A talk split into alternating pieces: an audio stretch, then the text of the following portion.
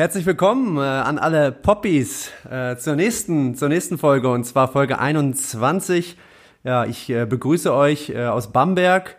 Ähm, mein Name Dominik Theodoro und natürlich auch wieder mit dabei der überragende Lennart Stechmann. Äh, ganz herzliche Grüße von mir nach Göttingen. Lennart, hallo.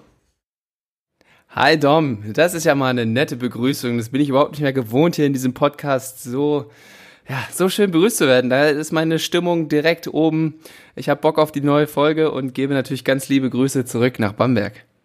Ja, Lennart, äh, ich hoffe, du freust dich auch weiterhin in der Folge, so wie du dich gerade gefreut hast. Aber ich bin mir sicher, das, äh, das wird was. Ja, heute unser. Du holst, dich, du holst mich zurück auf den Boden der Tatsachen dann wieder, ne? ja, ne? Ja, ich, da kann ich drauf äh, zählen. Bestimmt wird es da die eine oder andere Situation geben, wo ich nochmal austeilen kann. Das, das kriegen wir auf jeden Fall hin. Ja, ähm, ja Lennart, lass uns doch mal äh, über unser, unseren heutigen Gast reden. Ähm, ob Gerne. Du, ob der ist schon ein bisschen aufgeregt. Ja, ich sehe das hier gerade schon. Der hat gerade schon äh, in die Kamera wild mit seinen Armen geflext. Ähm, aber ich glaube, das liegt einfach nur daran, dass er, wie du schon gesagt hast, ein bisschen aufgeregt ist. Ähm, es ist tatsächlich mal wieder eine Nominierung, ne? Er wurde nämlich nominiert von, ja. weißt du das noch von wem? Natürlich, von unserer Leichtathletin. Genau, von Nele. Nele Eckert hat ihn äh, nominiert und das fand ich auch besonders interessant, äh, dass da die Nominierung kam und er hört ja gerade schon mit, der Gast, da werden sich ein paar Fragen darauf äh, beziehen, kann man ja, schon mal also, vorwarnen, äh, die Zusammenarbeit da mit der Nele. Was ich jetzt, bevor ich ihn dann auch letztendlich vorstelle, äh, was ich auf jeden Fall schon mal sagen kann, ja, passend zu diesen äh, momentan ja doch tropischen Temperaturen in Deutschland kann ich äh, den Poppies auf jeden Fall versprechen, dass es heute ganz besonders heiß wird. Ja, Lennart, äh, das hat nichts mit dir zu tun, also du brauchst gar nicht so zu grinsen. ähm, ja, ich, äh, ich glaube, ich sag einfach nicht mehr viel. Äh, ich möchte Hör mal auf zu labern. heute Daniel Jan Gulasch Jan Gulasch, jetzt sage ich schon wieder Jan Gulasch, das ist gar nicht sein richtiger, richtiger Name, Daniel Jan Gulasch, möchte ich heute hier ganz herzlich bei Brain Pops begrüßen. Daniel, hallo. Ja, moin. Grüße euch. Ja, mal gucken, wann du endlich lernst, meinen Namen richtig auszusprechen, Dominik. Das habe ich ja, das hat sich einfach äh, so eingebürgert. Ich weiß auch nicht, ich weiß auch nicht, woran das kommt. Ein Gulasch, schön mal ein Gulasch essen. Ja. Klasse. Dom. Sagst du auch Spaß, aber merkt man. funny Story eigentlich dazu kann ich direkt auch erzählen im Studium. Ja, das war erstes mal. Semester, erstes Semester tatsächlich. Äh, ein, eins von den, ja, eher wenige Male, wo ich mal Essen bestellen wollte. Und ja, ich glaube, ich wollte eine Pizza bestellen. Irgendwie sowas, eine Geschichte. Äh, bei irgendeinem Italiener in Göttingen. Und ich musste meinen Namen erstmal da ja, äh, buchstabieren und ähm, als ich dann angefangen habe. Ja, bitte, ich möchte gerne das und das haben. Mein Name ist Daniel Jangulas. Was für ein Gulasch möchten Sie? das, das, die witzige Story ist, dass ich auf Lautsprecher war und natürlich mit Kommilitonen mitgehört haben und äh, da ist dann ah. dieses Gulasch draus geblieben und tatsächlich äh, haben noch paar Kommilitonen von mir damals eher mein Nachnamen als Gulasch und nicht als Jangulas. Jangulas wird es übrigens richtig ja, solche, solche Stories hatten wir hier schon. solche Stories hatten wir schon mit Namen hier im Podcast. Alle, die sich zurückerinnern an die Folge mit Mike Stockton. Äh, wie hieß er da nochmal, Dom? Kannst du dich dran erinnern? Äh, auch eine ganz, ganz wilde Verwechslung mit dem Nachnamen. Aber ich krieg's nicht. Ach, ich krieg's auch nicht mehr zusammen. Ich weiß, wovon du, äh, wovon du, äh, wovon du sprichst. Ja, ja. Ähm, ja, äh, vielleicht um unsere Poppies mal kurz äh, auf Temperatur zu bringen. Der, der Daniel, der ist Sportwissenschaftler und hat mehrere Jahre in Göttingen auch, äh, ja, auch als Athletiktrainer gearbeitet und sich insbesondere ja, um das Krafttraining, äh, um das Reha-Training, auch äh, ja, für die Basketball-Nachwuchssportler gekümmert. Ähm, aber ich glaube, Daniel, gib uns doch mal kurz einen äh, einen Rundumschlag zu deiner Person, was du so gemacht hast, äh, wo du in Göttingen gearbeitet hast äh, und wo du vielleicht sogar jetzt momentan gerade stehst. Das ist schon auch, auch interessant, ja. Von wo soll ich denn anfangen? Also, ähm, in, ich bin eigentlich seit zwölf Jahren, oder ich war bin schon, sag ich, war zwölf Jahren in Deutschland, habe mit Studium angefangen in Göttingen, in Göttingen zwölf Jahre gelebt quasi und mit Sport und VWL damals angefangen, letztendlich relativ schnell entschieden, hey, VWL ist nicht so mein Ding, wird nichts mit der in Fußball und Wolfsburg und Pipapo. äh, ja, dann äh, Sportmaster in Rehabilitation und Prävention gewählt in Göttingen. Damals noch relativ frisch und eigentlich auch richtig geil, muss ich sagen, weil da wurde erst für mich richtig klar, ich möchte unbedingt in diesem Bereich halt tätig werden. Ja, so kleine Verletzungen, die ich auch miterlebt habe, haben nochmal besonders dazu hingeführt, dass ich mich dafür entschieden habe, hey, Sporttherapeut und Athletiktraining mit Leuten ist eher so die Sache, mit der ich mich beschäftigen möchte. Und ich hatte auch das Glück, ein Praktikum zu machen bei Rainer Junge damals, während meinem Masters. Ich glaube, es war erstes oder zweites Semester. Und habe dann die, genau, genau. Also wir reden jetzt nur über Göttingen. Ich war nirgendwo anders tatsächlich in Deutschland, sondern äh, tatsächlich da, wo meine Mutter geboren ist, auch äh, die letzten zwölf Jahre gelebt. Und ja, äh, bei Rainer Junge habe ich auch die erste Stelle bekommen nach dem Studium, also erstmal auf 450 Euro Basis äh, während des Studiums und anschließend äh, während des Studiums auf 20 Stunden, dann hoch auf 30 und Vollzeit letztendlich. Ja, äh, nach der Zeit bei Rainer Junge, die ging glaube ich zwei Jahre lang, zwei bis drei Jahre, äh, wurde denn das Athletikum geöffnet. Da habe ich dann auch euch beiden kennengelernt. äh, ja, und das waren die letzten Jahre in Deutschland. Nochmal, boah, wie viele Jahre war das denn? Dann meine dreieinhalb Jahre in Athletikum, glaube ich. Oder ja, zweieinhalb. Das äh, kommt, kommt ganz gut hin. Vielleicht sollte man da im, äh, im Zuge dessen auch nochmal er erwähnen, dass ja in äh, Göttingen das, äh, das dort ein Basketballtrainingszentrum gebaut wurde. Und äh, ja, anschließend an dieses äh, Trainingszentrum hat sich halt die Reha-Praxis ja, äh, das Athletikum halt quasi auch angeschlossen und äh, du warst dort als Trainer dann tätig und die, die Profis ähm, haben dort halt auch ihr Krafttraining absolviert und dann bin ich natürlich, äh, sind wir beide eigentlich so zum ersten Mal. Zum Beispiel Icke, ne? Die Profis, da, das war ich damals, nicht Dom? Lennart genau, war so nicht derjenige, genau. der immer halt vor, vorm Spiel und vorm äh, vom Aufwärmen noch mal ein bisschen Bizeps Curls gemacht hat mit äh, Len intensiv, Lenny Larisch. Intensiv. ja, genau. Ja. Nee, äh, das Athletikum ist tatsächlich, äh, ja, das war für mich noch mal der nächste Step, muss ich sagen. Äh, das war richtig interessant äh, damals mit Sebastian Junge.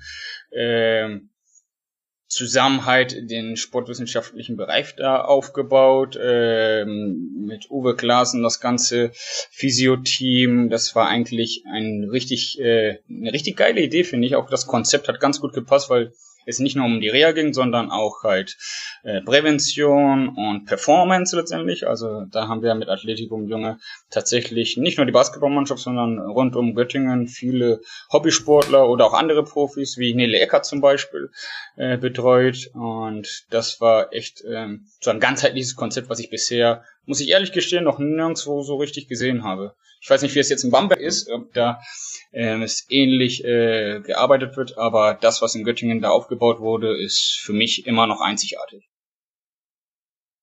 Und äh, Daniel, ich will unbedingt nochmal äh, auf diese Zeit in Göttingen, äh, was, was mich interessiert, ähm, Daniel, du hast ja dann ähm, nach diesen dreieinhalb Jahren Athletikum einen riesigen Schritt ge gewagt.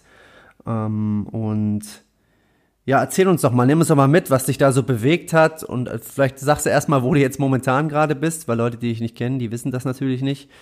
Ähm, also, hol doch da noch mal ein bisschen aus. Ich glaube, das wird ja ein bisschen klarer. Ähm, ich glaube, das erkennt man auch äh, meine Aussprache. Ich bin äh, in Deutschland geboren, auf Zypern aufgewachsen. Also meine Mutter kommt aus Deutschland, aus Göttingen, wie gesagt, und mein Vater kommt aus Zypern.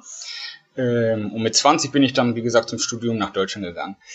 Und für mich war immer irgendwie das Ziel, irgendwann will ich zurückkehren. Und das wurde natürlich immer intensiver in den letzten Jahren. Äh, besonders wenn man halt, ja, gewisses Alter erreicht, denkt man, okay, wenn man diese Ständigkeit gehen möchte, dann muss man bald den Schritt wagen. Und äh, das habe ich dann auch äh, letztes Jahr. Im November 2019 bin ich dann wieder zurück in die Heimat gekehrt, nach Zypern, in Nicosia.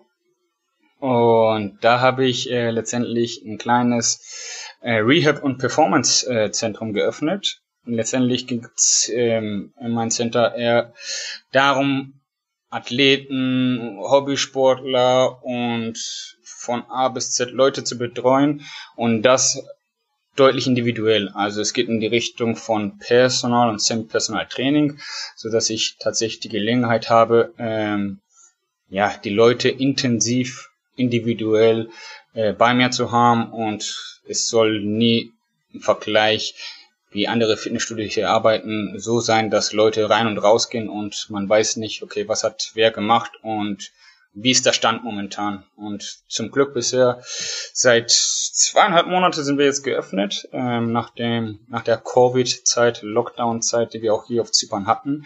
War nicht das Schönste, aber ähm, ich bin auch gespannt, was in den nächsten Monate ähm, abläuft.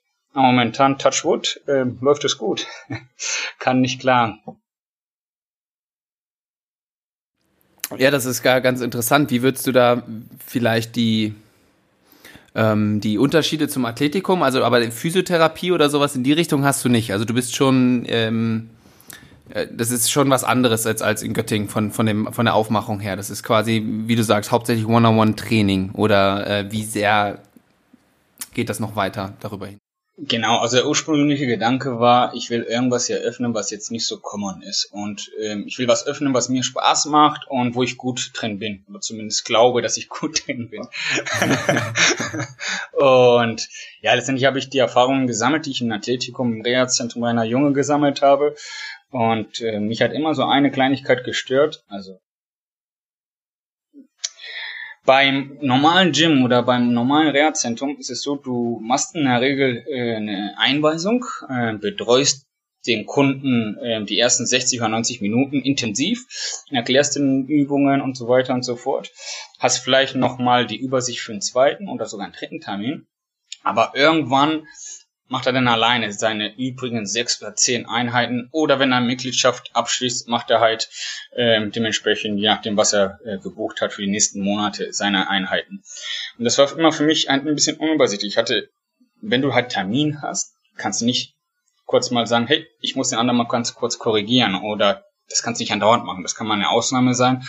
Aber mhm. wenn du immer einen Termin bist und der andere macht halt vielleicht eine Übungsausführung nicht richtig, ähm, wenn das sich häuft, ist es natürlich äh, kontraproduktiv. Und das, das wollte ich halt vermeiden. Also das war nicht die Regel, muss ich ehrlich gestehen. Also in der Regel ist man so besetzt, dass wir alles kontrollieren können. Aber mich persönlich stört das, wenn ich sogar ein kleines Detail irgendwie nicht kontrollieren kann. Also ich möchte sehr gerne das Training komplett kontrollieren. Und das habe ich tatsächlich so geschafft hier, indem du halt jeden Termin halt betreust. Und ich habe zum Beispiel äh, in meinem Gym, ich habe über 120 Quadratmeter und ähm, die Regel ist, nicht äh, mehr als vier Leute dürfen gleichzeitig trainieren. Vier Leute kann ich ganz gut äh, kontrollieren.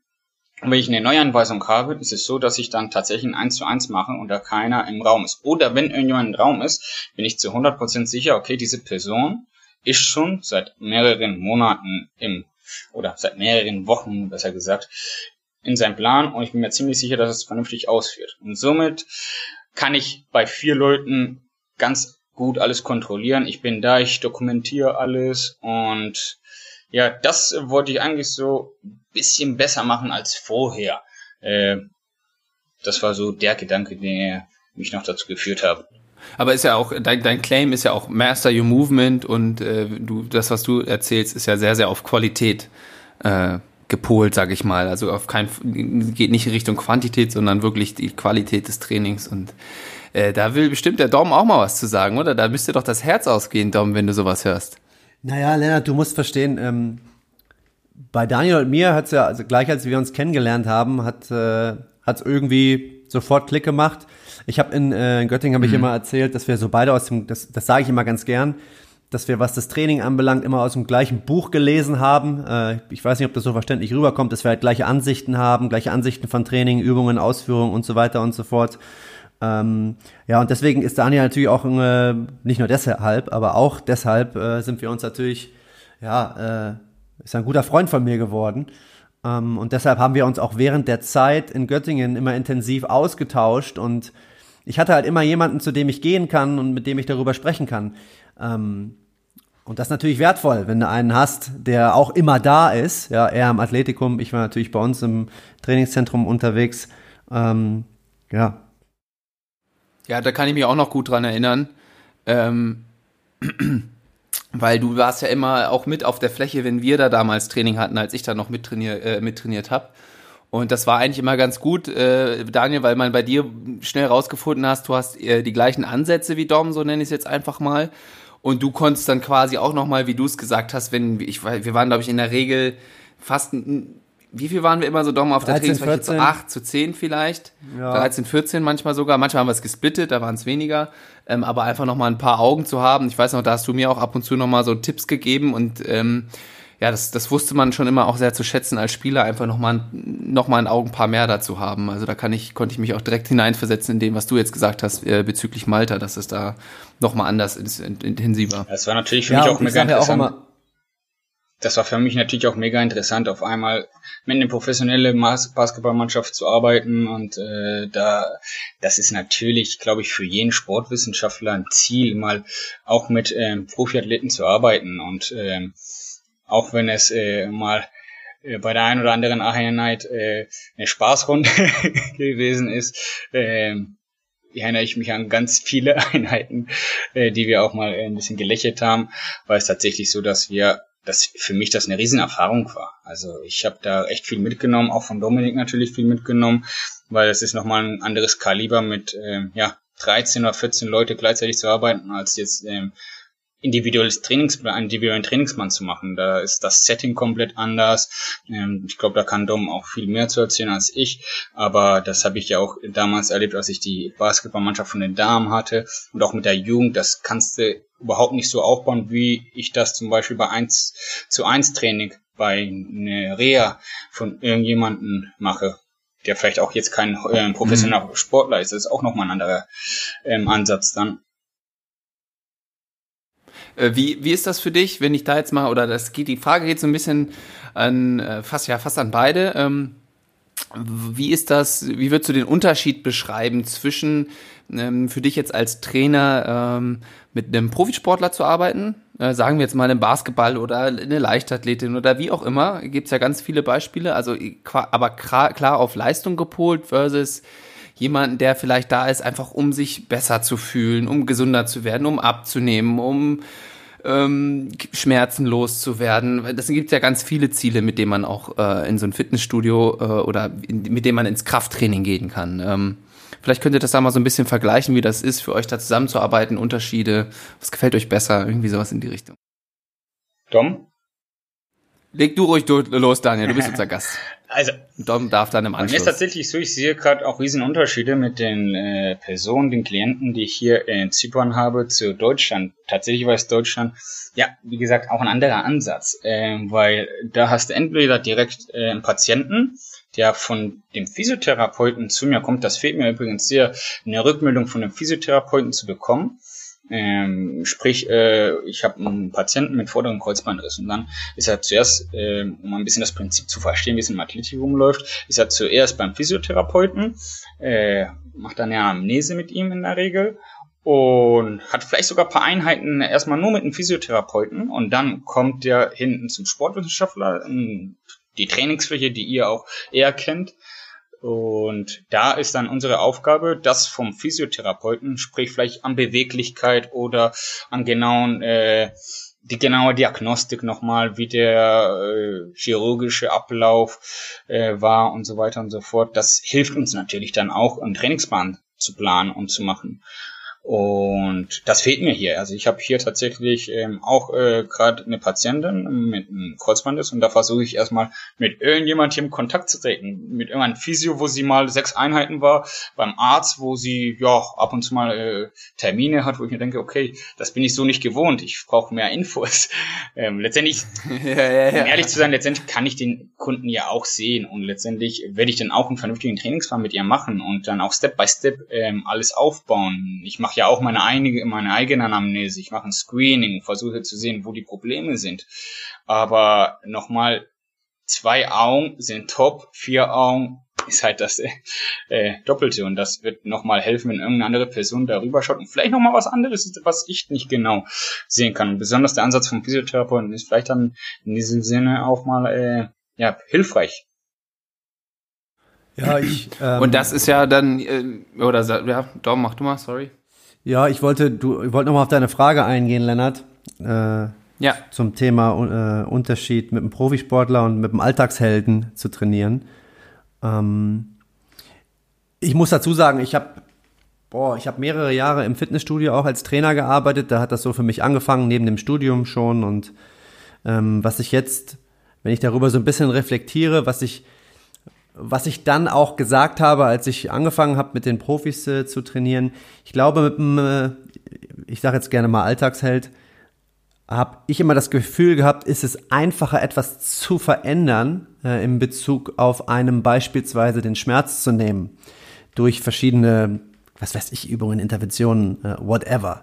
Ja, beim, beim Profisportler finde ich das deutlich schwerer, ja, weil da geht's ja letztendlich immer darum, wenn er irgendwas hat, ja, dann heißt es ja immer, okay, er muss so schnell wie möglich zurückkommen, ja.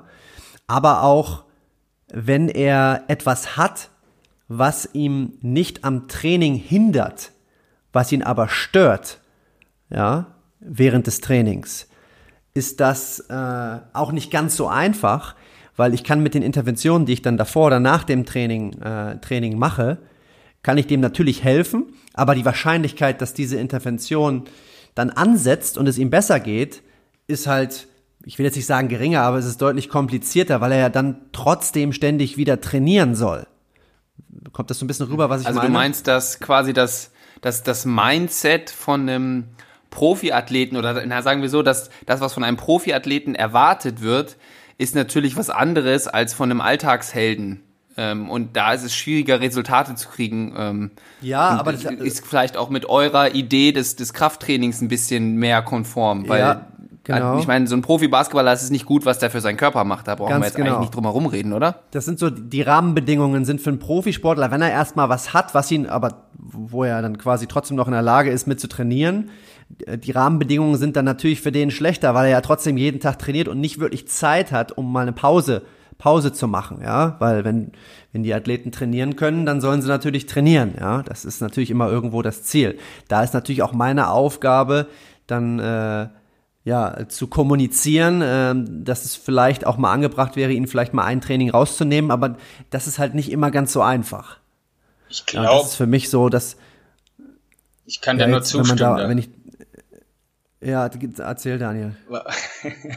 nee, weil ich Die Latenz ist heute ein bisschen stark, aber äh, alles gut, leg los. Nee, äh, letztendlich kann auch eine ganz normale, eine ganz normale Person ähm, auch Zeitdruck haben. Die muss zurück äh, zur Arbeit, die muss ähm, Geld verdienen und so weiter und so fort.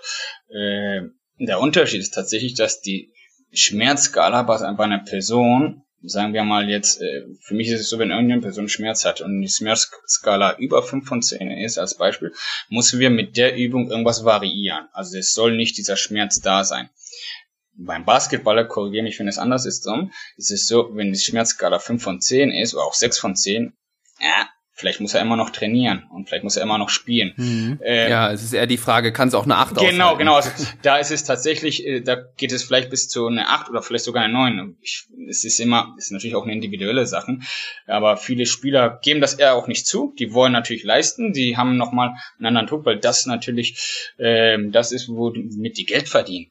Und bei einer anderen Person ist es vielleicht sogar ein bisschen einfacher. Also sagen wir jetzt mal ein Hobbysportler, der einen Beruf hat, wo man es ein bisschen einfacher ist, mal eine Auszeit zu nehmen und äh, tatsächlich auf seinen Körper zu hören.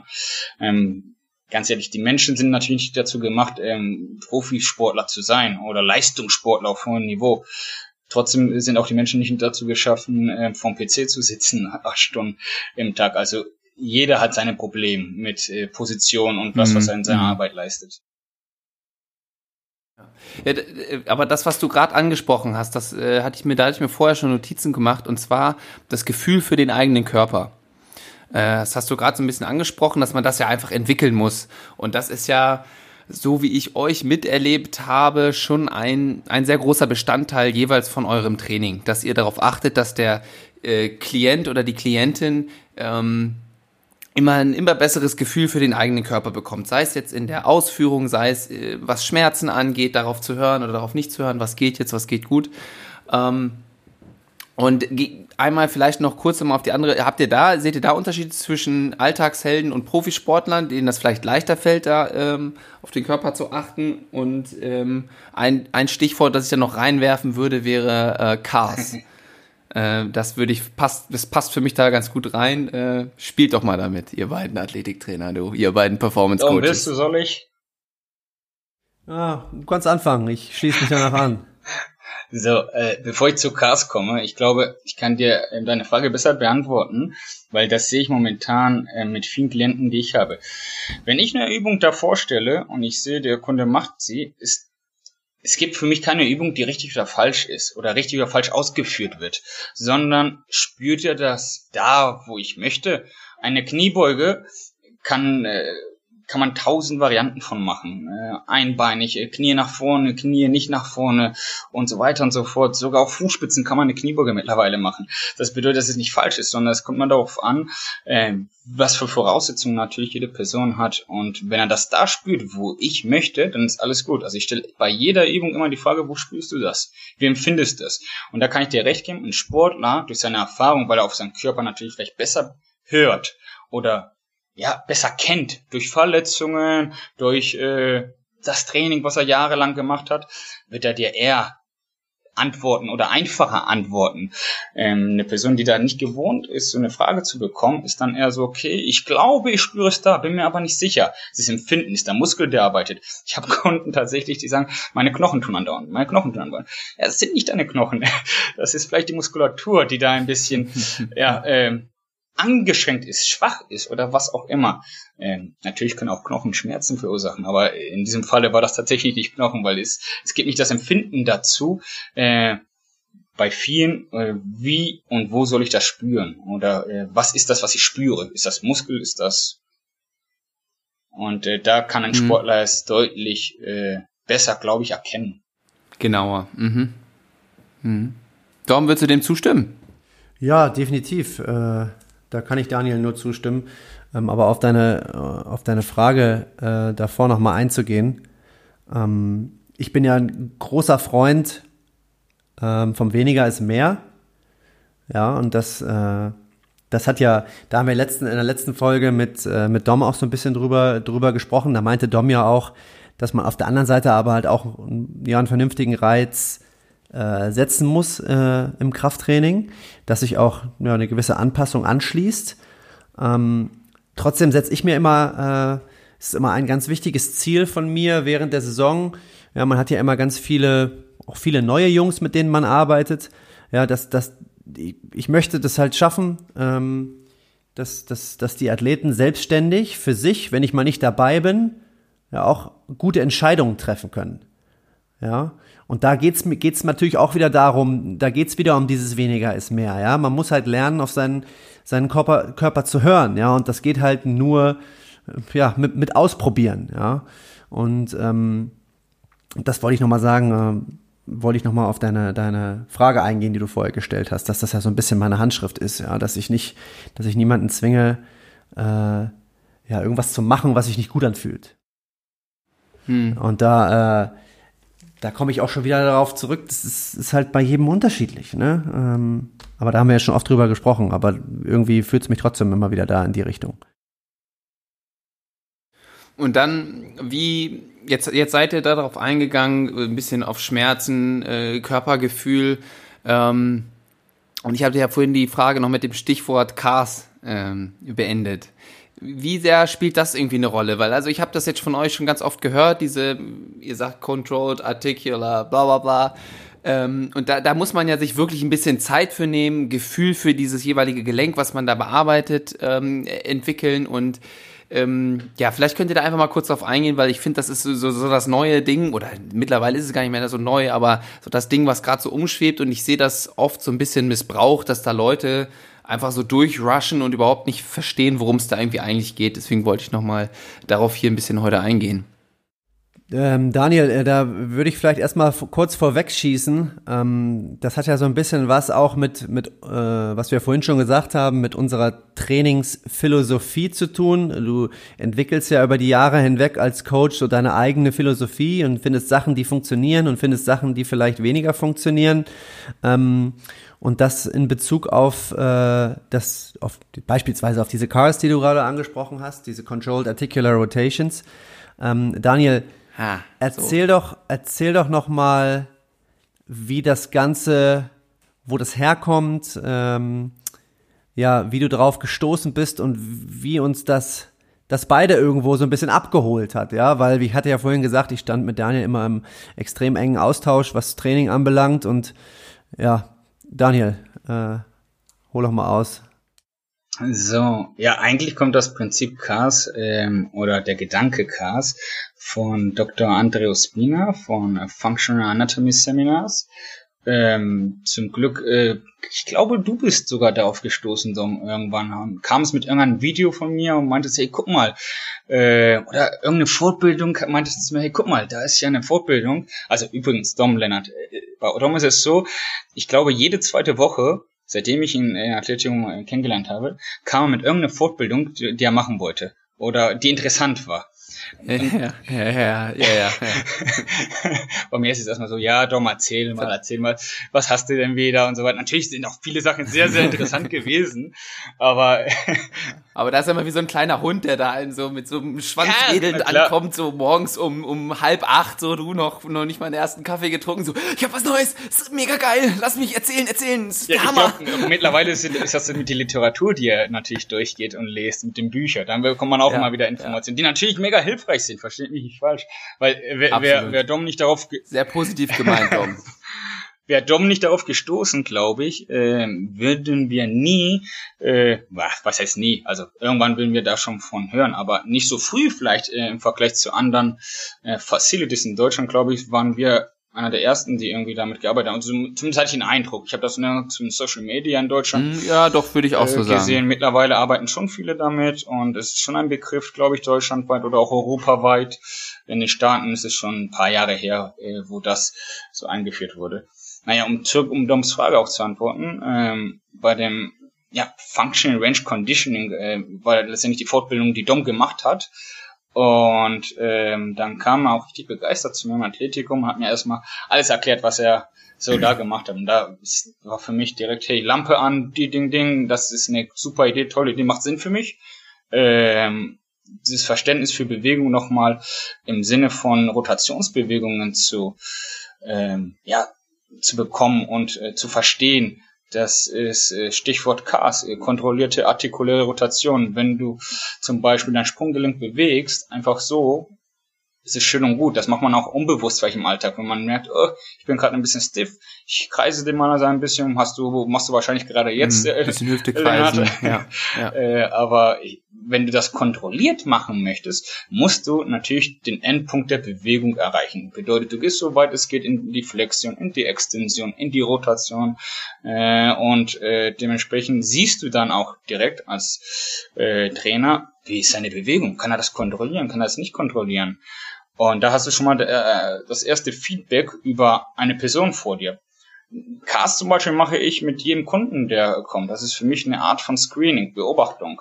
Ähm, natürlich muss ich wissen, was sind die Ziele von meinen Kunden, was ist die Historie von den Kunden. Ich würde jetzt nicht Cars von morgens bis abends machen, weil Cars kann man mit einem großen C machen und mit einem Nacken aufhören. Also es ist, äh, man kann jedes Gelenk, äh, was äh, der Körper hat, äh, bewegen. Mit Rotationsbewegungen, mit diverse andere Bewegungen und das ist für uns oder für mich natürlich eine Beobachtung, wo ich jeden Kunden sehen kann, hey, seine Hüfte ist shitty und da müssen wir arbeiten. Der kann überhaupt mhm. nicht in die Abduktion und vielleicht ist das der Grund, warum er auch Schmerzen hat irgendwo anders.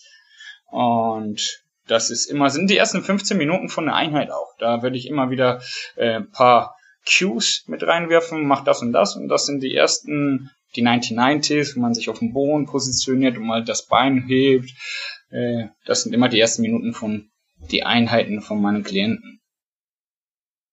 Ja, ja, das, ich finde das halt, das finde ich halt diesen Hintergedanken, den du jetzt gerade schon beschrieben hast, hinter diesen Cars, finde ich halt so schön. Einfach dem, dem eigenen Nervensystem mal zu zeigen, ey, guck mal, den großen C, den kannst du übrigens auch bewegen. Ne? Also der muss nicht immer in so einem fetten Turnschuh, wenn man jetzt von einem Basketballer im Hinterkopf vielleicht hat, der stecken, äh, den, den kann man auch bewegen oder auch mal so ein Fußgelenk einfach mal ganz bewusst durchzu äh, zu rotieren und ähm, Ja, das, und da, das ist dann, seht ihr da vielleicht auch nochmal, um die Frage von vorhin aufzugreifen, ähm, ist das da bei Sportlern auch so, dass die sich jetzt spezifisch bei Cars leichter tun oder sind die durch diese ja sehr einseitige Belastung teilweise, also wenn ich mir meine Fußgelenke angucke, ich glaube, da sehe ich bei den Cars im Vergleich zu einem Alltagshelden ja, schwach aus. Ja, nicht nur du wahrscheinlich, Lennart.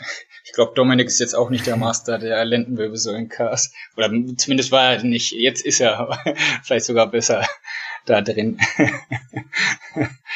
ähm. Also, was ich dazu sagen kann, ähm, es ist manchmal muss ich halt auch echt dreimal hingucken, weil ich dann auch, auch mal erschrocken bin, wie schlecht das dann wirklich auch mal beim Athleten aussieht. Ne? Und äh, mhm. aber jetzt mal abge, jetzt, wenn wir uns jetzt mal Athlet, Alltagsheld, ich muss eigentlich sagen, dass man, dass man bei allen oder bei ganz, bei dem Großteil wirklich erkennen kann, oh, da, ja, da ist noch ziemlich viel Platz für Verbesserungen. Ja, wenn man, mhm. wenn man sich jetzt zum Beispiel auf diese äh, Cars konzentriert, ja, weil man muss ja immer sich vor Augen halten, dass so ein Bewegungsausmaß, ja, beispielsweise in der Hüfte oder so, ja, ist, ist letztendlich viel größer, als unser Nervensystem uns vielleicht momentan den Zugriff darauf erlaubt.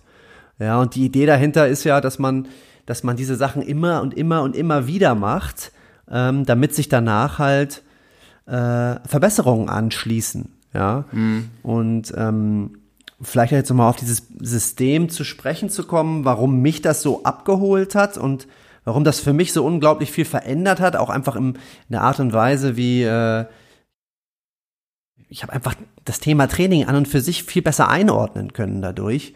Ähm, auf, auf meiner eigenen, äh, aus meiner eigenen Position gesehen, Lennart, du weißt es ja noch bestens damals, als ich selber so, ja, ich würde schon sagen, äh, kräftige Rückenprobleme hatte und so mich tagsüber so gut wie gar nicht mehr bewegen konnte, dann bin ich halt zu diesem Seminar gefahren und äh, hatte eigentlich wenig Hoffnung, dass da jetzt was Neues äh, kommt, was mir helfen kann, weil ich wirklich überall gefühlt war und alles ausprobiert habe und nichts geholfen hat. Und dann bin ich dahin ähm, und die haben dann halt die Lösung für mich gefunden und das war ganz einfach, das war ganz offensichtlich, ja. Und da war ich halt sowas von überrascht und dachte mir so, hey, das kann doch nicht wahr sein. Ich habe mich jetzt die letzten fünf, sechs Jahre so viel mit diesem Thema beschäftigt, Training, äh, Athletiktraining, wie schaffst du es, dass es, dass es Athleten auf dem Feld gut geht, dass sie keine Kniebeschwerden haben, bla bla bla. Ähm, aber nichts, was ich auch in irgendeiner Weise kennengelernt habe, hat Sachen so verdeutlicht wie dieses Seminar, ja. Und natürlich bin ich wahrscheinlich auch ein bisschen voreingenommen, weil das mir so unglaublich geholfen hat. Aber die, der große Vorteil von diesem System ist jetzt auch in meiner täglichen Arbeit mit den Jungs, ich habe als Coach, wenn ich mich da so ein bisschen auskenne, was diese Strategien anbelangt, kann ich unglaublich einfach sehen, wo wer eine Einschränkung hat. Ja, in, in, in, in welchem Gelenk. Ja, das, das sieht man. Und ähm, ich habe jetzt so viele Optionen daran zu arbeiten, einfach nur, weil ich wirklich dieses System ja, ich habe, ich würde schon sagen, so ein bisschen äh, übertrieben, mir das halt versucht anzueignen und diese ganzen Videos, die man online sich dann nach der Zertifizierung angucken konnte, ich habe sie inhaliert und äh, gefühlt auswendig gelernt und ja, es hilft mir einfach unglaublich in meiner in meiner Arbeit mit den Profis. Ähm, und das aller aller Wichtigste, es funktioniert. Vorausgesetzt, die Jungs machen das halt regelmäßig. Ja, und das ist immer so ein bisschen die Schwierigkeit. Das ist halt, Training, das ist nicht, das ist nicht sexy, ja, das ist, davon kriegst du keinen großen Oberarm oder so, ja, es ist relativ langweilig, ähm, aber ich versuche halt immer wieder zu erklären, warum, wieso, weshalb, ja, und momentan stand Machst du das ähnlich, Daniel? Wie du die motivierst für sowas? Sorry, Dom, ich dachte, du wärst durch. Ja. äh, tatsächlich ist es so, du jeder wird sofort merken, wenn er in eine Position kommt, die er noch nie gemacht hat, dass es für ihn sehr ungewöhnlich ist. Und ähm, man kann direkt auch ein Beispiel nennen, wenn du halt in der 90-90-Position bist, sprich, du setzt dich hin, du hast das vordere Bein 90 Grad Winkel auf dem Boden, das hintere Bein definitiv auch 90 Grad Winkel. Und wenn du jetzt die Person einfach mal da stehen lässt, wird dir ein Großteil der Basketballer einfach umkippen, wenn die nicht die Hände auf dem Boden machen. Natürlich hängt das auch mit der Länge ab, äh, von, den, von der Beinachse, aber letztendlich ist es so, dass die überhaupt keine Kontrolle von der Position haben und äh, das haben viele Leute nicht. Und wenn du jetzt auch noch Aufgaben dazu hinstellst, hey, beweg mal deinen Fuß hoch oder versuch mal richtig schön dein Knie zu heben. Ähm, das gleiche geht auch, wenn du jetzt wenn wir zum Beispiel Sprunggelenk äh, gehen, bewegt das mal richtig detailliert. Die meisten haben da überhaupt kein Gefühl dafür. Und wenn die erstmal merken, oh, holla, das ist ja richtig schwer, das tut ja sogar ein bisschen weh. Also im Sinne von, ja, neue Bewegung, oh, das ist, das quietscht ja auch so ein bisschen. Dann äh, glaube ich, mhm. äh, ist die Interesse dann auf einmal da, weil die merken, die sind nicht gut drin. Und das ist so der Buy-in, den Genau, du wenn, wenn die Interesse mhm. da ist, wenn die Verstehe. merken, hey, ich bin da nicht gut drin, ich muss da was machen. Das ist, ich glaube, das ist der erste mhm. Punkt. Und der zweite Punkt ist, wenn die merken, dadurch werden die besser wenn du jetzt in eine Position gehst und da andauernd ja. arbeitest, ich habe jetzt auch Leute, die über 50 Jahre alt sind, ich mache mit denen Schultercast und die Schulter geht nicht richtig hoch, also die Extension, die Streckung oben, siehst du nicht so richtig und wenn das immer wieder machst, im Bewegungsgrad, der möglich ist für die einzelne Person und die machen das jetzt drei, vier, fünf Einheiten, die Rückmeldung ist danach perfekt, also die, die merken, oh, das bewegt sich ja deutlich besser, wenn ich jetzt auf einmal Gewichte auch über dem Kopf hebe. Und vorher war es so, das war nicht über den Kopf, mhm. sondern war, keine Ahnung, 10, 20 Zentimeter weiter nach vorne. Äh, tatsächlich mhm. ist es eine schöne Rückmeldung für das Nervensystem, weil dann äh, merkt man auch, hey, ich kann ja tatsächlich doch ein bisschen weiter nach hinten. Und die Muskulatur wird auch anders belastet. Ja, also auch für die alten Poppies hier, äh, es ist nicht zu spät. Ja, ihr könnt, äh, könnt noch lernen, euren Arm zu heben, falls da wer Probleme hat. Ja, und, und vielleicht, um nochmal darauf einzugehen, ich hatte ja vorhin gesagt, das Ganze funktioniert. Ja, ähm, auch nochmal, nehme ich nochmal mich als Beispiel. Ich hatte die ganze Zeit, ich wusste die ganze Zeit, dass ich äh, einen unglaublichen Unterschied in meiner in äh, meiner Hüftgelenksbeweglichkeit in Innenrotation habe. Die linke Seite war immer deutlich schlechter als die rechte. Und ähm, bevor ich dieses, diese, ähm, dieses Seminar besucht hatte, habe ich halt immer wieder das Gleiche gemacht. Ich bin ins Fitnessstudio gegangen, ich habe ich hab Foam Rolling gemacht, ich habe mich gestretched, ich habe mich aktiviert und danach hat sich das äh, immer ein bisschen besser angefühlt. Ähm, die Range war auch immer ein bisschen größer, aber wenn ich dann das, den nächsten Tag wieder ins Fitnessstudio gegangen bin und das Ganze kalt nochmal gecheckt habe, es war immer wieder genauso schlecht wie davor. Ähm, das heißt, das ganze Training, was ich gemacht habe, Muss mehr, mehr hat das langfristig Mehr Formrollen. Ja, genau, hat das, genau, hat das, hat das langfristig halt nicht verbessert. Ja, und als ich dann die Strategien von diesem Trainingssystem regelmäßig angewendet habe, bin ich morgens ins äh, Studio gekommen und habe geguckt und es ist, war wirklich so, es, dieser Effekt ist geblieben, aber halt nur durch Regelmäßigkeit. Ja, und das ist auch mhm. der Grund, und das ist auch das, was ich mit Athleten immer beobachten kann, ja.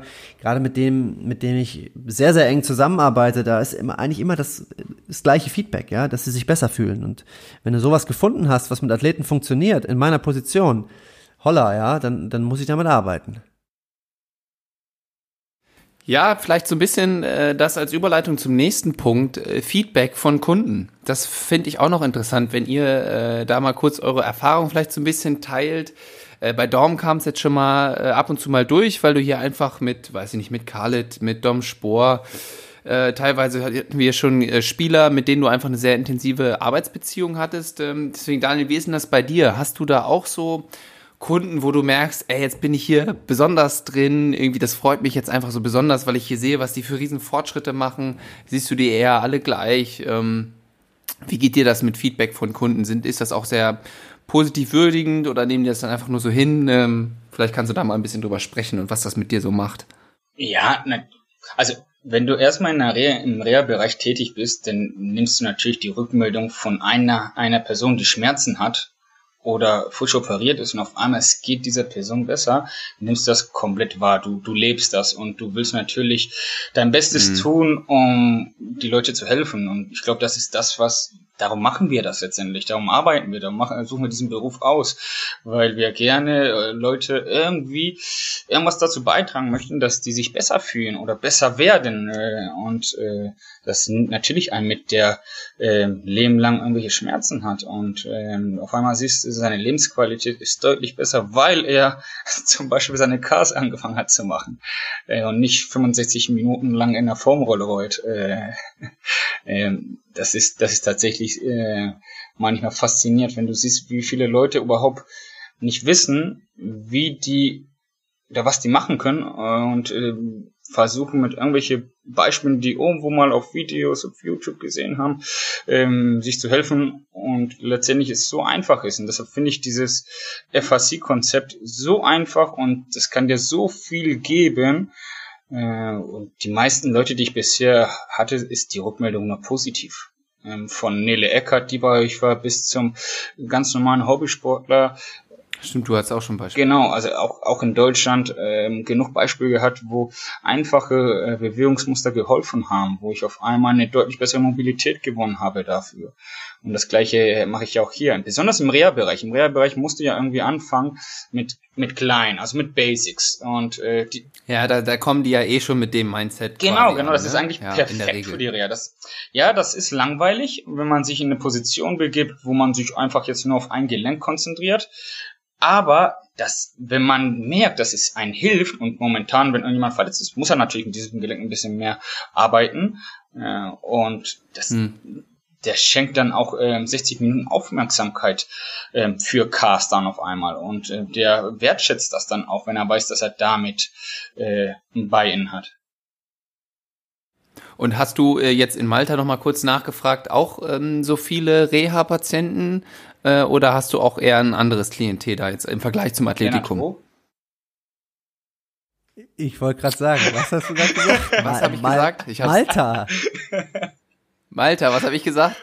Malta, Zypern, du hast Lennart. Mal äh, Oh Gott, Ich glaube, du hast das vorhin, das habe ich seit Tagen. ich glaube, du hast auch vorhin Ich erwähnt. das- ich- und ich ja, dachte, ja. höre ich jetzt richtig? Ah, ja. Ich ignoriere das mal so richtig eiskalt, aber äh, äh, drittes Mal kann ich das auch nicht ignorieren. Nee, ich erzähle seit, seit, seit Tagen erzähle ich, dass ich bald äh, Brain Pops aufnehme mit einem Coach aus Malta. Geil. Ja, ähm, okay, aber trotzdem äh, gleiche Frage. ähm, ja, stell bitte nochmal die Frage. Ähm, Lennart, ich habe ich, ich, ich Ach so, ja, Malta also, ist, äh, war äh, alles weg. ähm, wie dein Klientel jetzt äh, auf Zypern ist, ob die auch, ob das auch viele Reha-Patienten sind oder ob das ähm, jetzt doch eher andere Patienten sind im Vergleich zum Athletikum. Um ehrlich zu sein, ähm, sind es äh, relativ wenig Reha-Patienten. Weil erstmal muss ich dazu kommen, Ah, ja. also wie gesagt, die meisten Leute hier, um das Konzept hier auf Zypern ein bisschen zu erklären, die meisten Leute, wenn die verletzt sind, gehen sie zum Physiotherapeuten. Der Physiotherapeut macht mit denen ähm, Treatment, wie ihr das so kennt, also offene Massagebank, paar Übungen und dann vielleicht sogar paar Stabilitätsübungen auf dem Bosu-Ball und Schlag mich tot.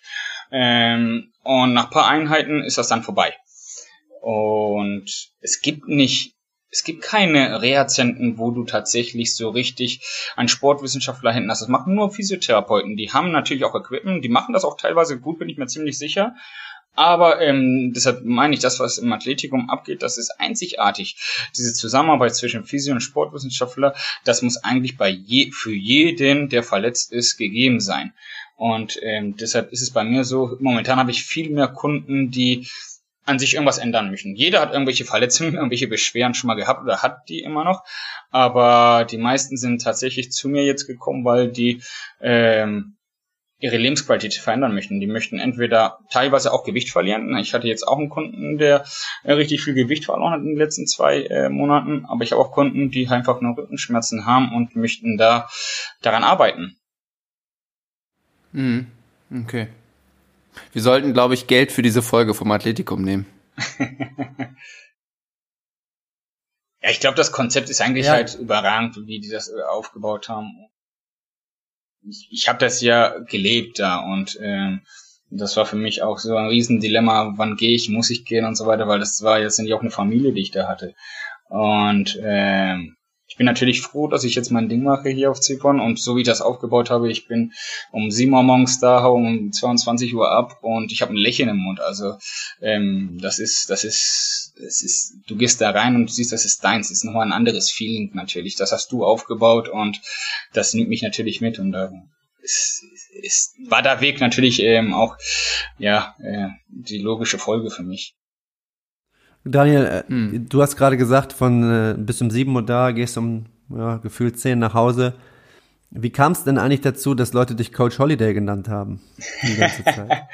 ich glaube, der Grund ist dafür, wenn ich auf Zypern oder wenn ich in, als ich in Deutschland war und wenn ich mal tatsächlich Urlaub genommen habe, war ich nicht mehr in, in Göttingen. Ich war immer dann eher auf Zypern oder irgendwo anders. Also wenn ich mir Urlaub genommen habe, war es immer so, okay, die Leute werden dann auf Social Media sehen, dass Daniel im Urlaub ist und ihre Kommentare hinzufügen. Und da, Dominik war einer davon, genauso wie das ganze äh, ja, Team.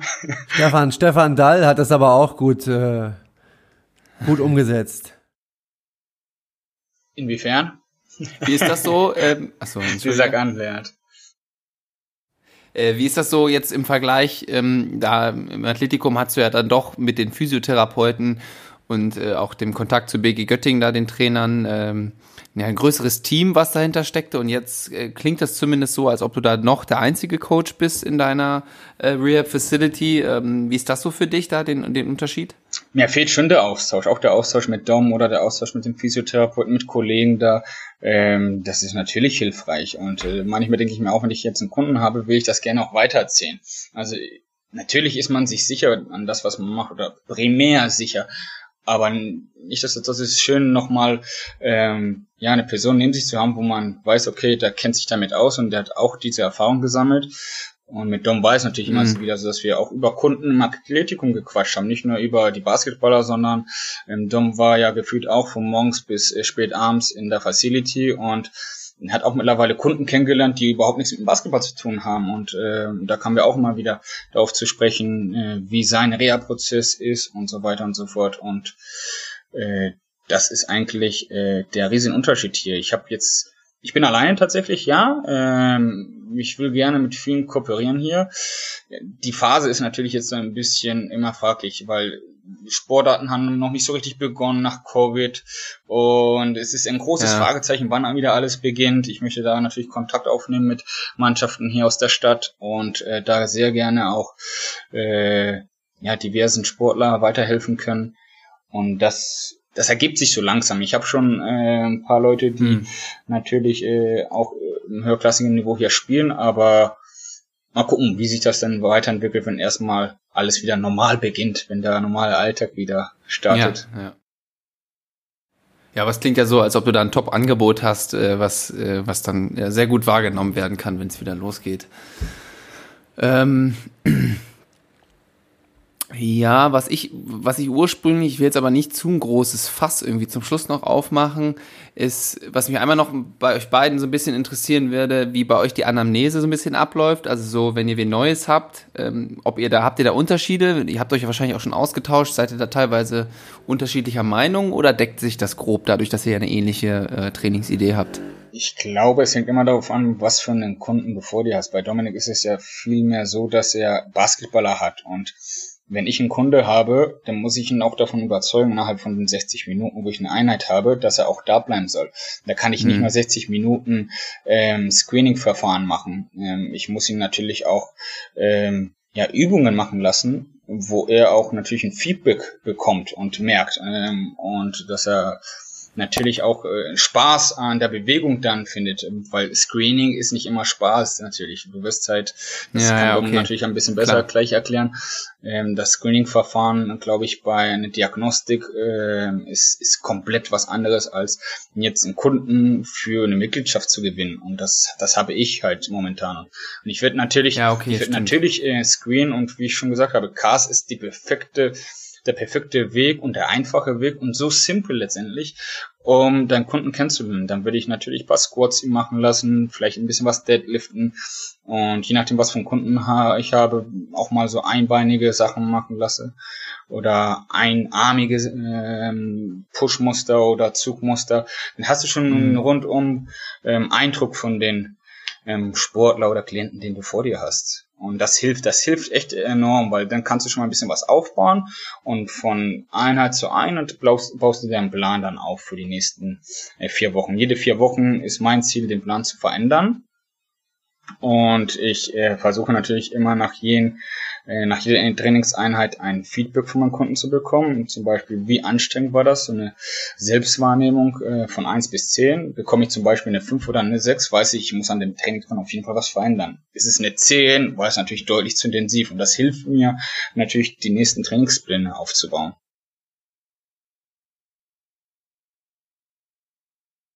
Ja, Domi, komm, mir, sag mal was. Bei mir ist es natürlich so, ähm, ich will mit meinem Screening das ich dann mache, möchte ich natürlich was über die Athleten herausfinden. Ich habe letztens habe ich einen Podcast gehört und da hat ein Coach äh, eine gute Sache gesagt, wenn er nur eine Sache hätte, die er machen darf äh, im Screening, hat er gesagt, ist äh, ja so ein, ja, möchte die, die Infos über die Verletzungshistorie bekommen, ja, weil das macht natürlich auch ultra viel Sinn, weil wir wissen ja heutzutage, dass eine vorherige Verletzung ja, die Auftretenswahrscheinlichkeit für eine, äh, für die nächste Verletzung deutlich erhöht. Das heißt, das muss natürlich was sein, was in meinem Screening äh, vorkommt, ja. Aber nicht nur das, ich möchte natürlich auch wissen, äh, wie die Athleten in den letzten vier, fünf, sechs Wochen, bevor sie dann zu uns gekommen sind, trainiert haben, ja, damit ich so ein bisschen erkennen kann, was für eine chronische Belastung sie hatten in der letzten Zeit.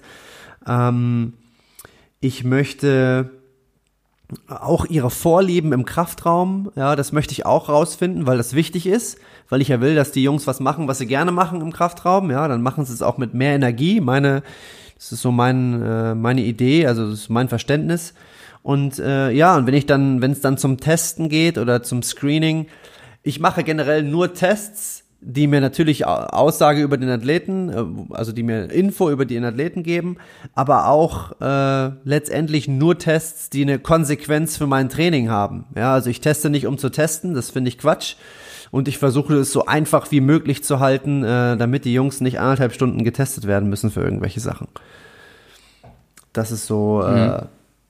Ja, meine. Ja, aber ich fand das nochmal ganz interessant. Äh Daniel, was, was, was du gesagt hast mit diesem, mit dieser, dieses Mindset, ne, mit dem ihr da beiden rangeht. Dom weiß, der arbeitet jetzt im Zweifel die nächsten zehn, acht, neun Monate mit denen. Ähm, und bei dir ist es natürlich nochmal einfach komplett was anderes. Ähm, du, du musst die erstmal ja, ja, klingt jetzt so scheiße, aber erstmal das Geld bisschen aus der Tasche ziehen, so ist es ja irgendwo, ne? Also die sollen wiederkommen, das ist ja das Ziel und gleichzeitig hast ist ja trotzdem dieses altruistische Ziel, was du ja im Hintergrund beschrieben hast, das ist ja letztendlich das, was dich eigentlich antreibt, aber das kann nicht direkt primär das, obwohl es ist schon primär das Ziel, aber du, das ist ein, ein schwieriges Spiel, oder, was man da ein bisschen spielen muss. Mm, jein, also es ist tatsächlich so, du willst die ja äh, überzeugen, ähm, richtig zu trainieren. Und ich bin davon überzeugt, äh, so arrogant sich das auch anhört, dass ähm, die bei mir richtig trainieren. Ähm, ich habe jetzt keinen Vergleich, wie die anderen trainieren mhm. so richtig, aber ähm, mit das, was ich vorher gemacht habe, glaube ich, dass ich denen helfen kann.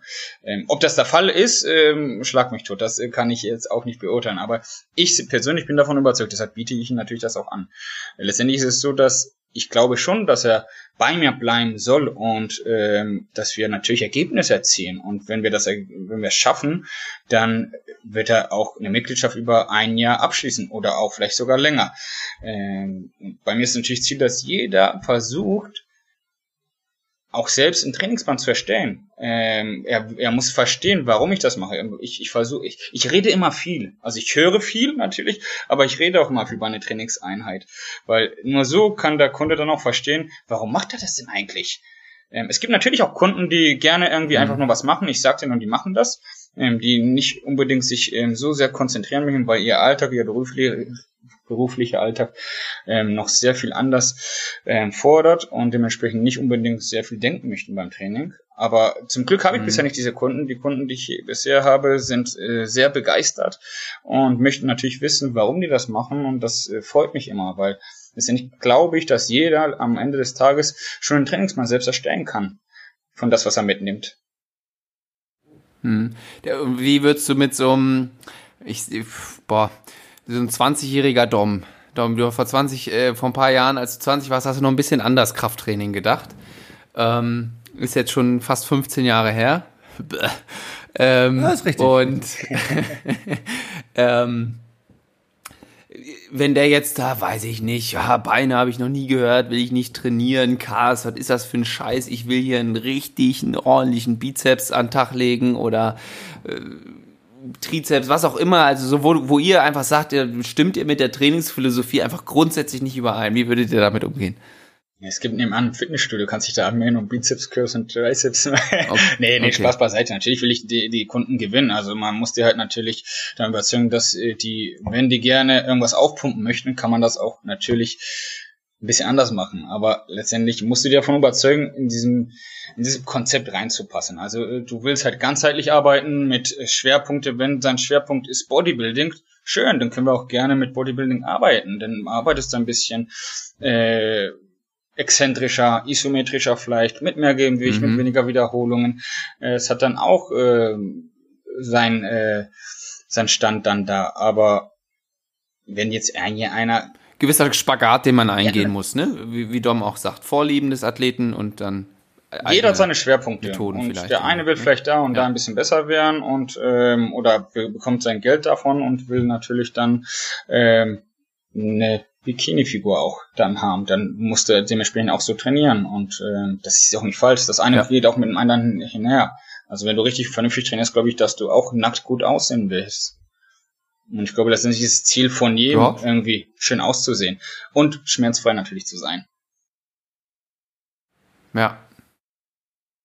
Ja, ähm, ich glaube, wir haben schon so ein knappes Stündchen. Ich weiß nicht, Dom, hast du noch äh, wichtige Fragen, die du noch stellen willst? Ja, eine wichtige Frage habe ich noch. Äh, die wollte ich eigentlich am Anfang stellen, aber dann hat es mir gleich wieder so viel Spaß gemacht, habe ich es vergessen. Daniel, du bist ja auch ein Poppy, oder? Ja, ich bin jetzt äh, sehr, ich antworte sehr vorsichtig. ja, du, wenn du ein Poppy bist, was, was ist denn so bisher deine, die Folge gewesen, die dir am besten gefallen hat? Wir wollen uns noch mal ein bisschen selbst beweihräuchern lassen. Boah, eigentlich. So nicht jetzt, aber vielleicht hat er ja eine Präferenz. Eigentlich habe ich einige äh, richtig schöne äh, Folgen äh, mitgehört. Ich ich muss ehrlich gestehen, äh, da ich auch viele Personen kenne, mit denen ihr tatsächlich den Podcast gemacht habt, sind das die für mich natürlich am interessantesten waren, weil die nochmal auf eine andere Art und Weise zu hören, fand ich super, super cool und super interessant. Von Michael Stockton bis Joan Nick oder Nele Eckert. Äh, ich, ich finde, ich fand eigentlich, ach, ich, es gab keinen Podcast, wo ich sagen kann, hey, der war scheiße, äh, um ehrlich zu sein. Also ich habe mir immer gerne im Auto alle angehört. Das ist übrigens ja meine Hinfahrt zur Arbeit, da höre ich äh, Podcasts. Äh, ich wollte gerade fragen, wann hörst du Podcasts? Das finde ich immer noch ganz interessant. Im Auto, in der Regel äh, ist es tatsächlich Du, bei, du bist, du bist Autofahrer, ja. ja. Ja, ja Poppys kommentiert doch mal, ähm, wir haben jetzt letzte Woche ein paar Kommentare bekommen, wir wurden auf der Fahrt nach Kroatien in Urlaub gehört. Ähm, dann glaube ich beim Backen einmal. Ähm, wann, wann konsumiert ihr eure Brain Pops, würde ich mich mal fragen. Könnt ihr uns auf Instagram ja mal mitteilen. Hä? Ja, äh, Lennart, äh, wenn du nichts mehr hast, dann mach du doch mal die letzte Frage. Ja, ich habe sie natürlich die ganze Folge auf dem Schirm gehabt, ja. Äh, wie immer. Äh, Daniel, du, du bist Poppy, du weißt Bescheid. Ähm, wen würdest du gern mal hier in Brain Pops hören? Wer glaubst du würde hier gut reinpassen in das Format und tollen Content für unsere Poppys bieten? Ja, ich ehrlich gesagt war es mir von Anfang an schon klar. Wenn ich irgendwann mal eingeladen werde, werde ich den, diese Person auch einladen. Und das, glaube ich, ist eine Person, die nochmal einen, ein bisschen anderen Input ähm, reingibt ähm, als Physiotherapeut und ähm, da ist schon dumm richtig dran. Er zeigt mir schon ein Papier, wo er den Namen aufgeschrieben hat. Ja, das ist tatsächlich der Dall, der Stefan Dall und äh, den will ich natürlich sehr gerne nominieren, weil ich glaube, der passt irgendwie auch zu äh, diesem Konzept äh, und er wird nochmal noch einen komplett vielleicht anderen Input reingeben, der bisher nicht so richtig ähm, herauskam. Stefan, ja, ich habe deinen äh, ich hab deinen Namen aus Papier geschrieben, bevor er es gesagt hat. Ja. Ja, ähm, dann würde ich sagen, also Poppies, wann, wann hört, wann konsumiert, nee, wo konsumiert ihr Brain Pops? Das würde uns interessieren. Ähm, ich möchte mich ganz herzlich bei Daniel äh, bedanken. Äh, ich fand es sehr interessant, Einblicke in deine Trainingsphilosophie, in dein neues Rehab Center zu geben. Äh, du kannst ja auch nochmal den Poppies sagen, wo die dich auf äh, den sozialen Medien finden, wenn die da mal genauer abchecken wollen, was du den ganzen Tag treibst. Äh, wir tun das mit unserem Account. Ich finde es immer sehr unterhaltsam und interessant. Und damit würde ich mich schon verabschieden und euch beiden das Letz die letzten Wörter überlassen. Jo, also ich fand ja, das super geil, ehrlich gesagt. Äh, es ist super interessant äh, und ähm, bei Duffless Rehab and Performance könnt ihr mich natürlich äh, finden auf Instagram. Da schieße ich von morgens bis abends Story rein. Wenn irgendjemand mal gerne eine Übung abgucken möchte und so weiter und so fort, da könnt ihr gerne mal reinschauen.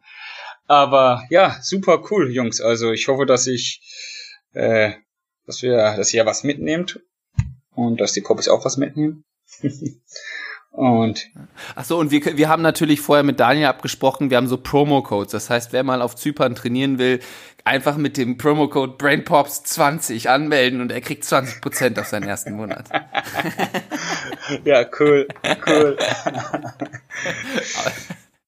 Nice Idee, definitiv. Dom, du hast das letzte Wort. Daniel, vielen Dank, dass du dir Zeit genommen hast. Äh, es ist ja schon eine Stunde später und du musst ja auch ins Bett, weil du morgen wieder früh auf der Matte stehen musst. Ähm, ja, hat mir super Spaß gemacht. Äh, schön, das mal wieder so ausführlich von dir zu hören. Äh, so viel spricht man ja momentan doch nicht miteinander wie damals in Göttingen. Ähm, in diesem Sinne, bleib weiter dabei. Ruf mich auch mal öfter an, ja, melde dich mal mehr bei mir. Sagt der Richtige. mach ich, und, mach ich. Äh, ja, bleib so wie du bist und dann läuft das. Check. Also, Grüße an die Poppies. Bis denn. Ciao. Tschüss.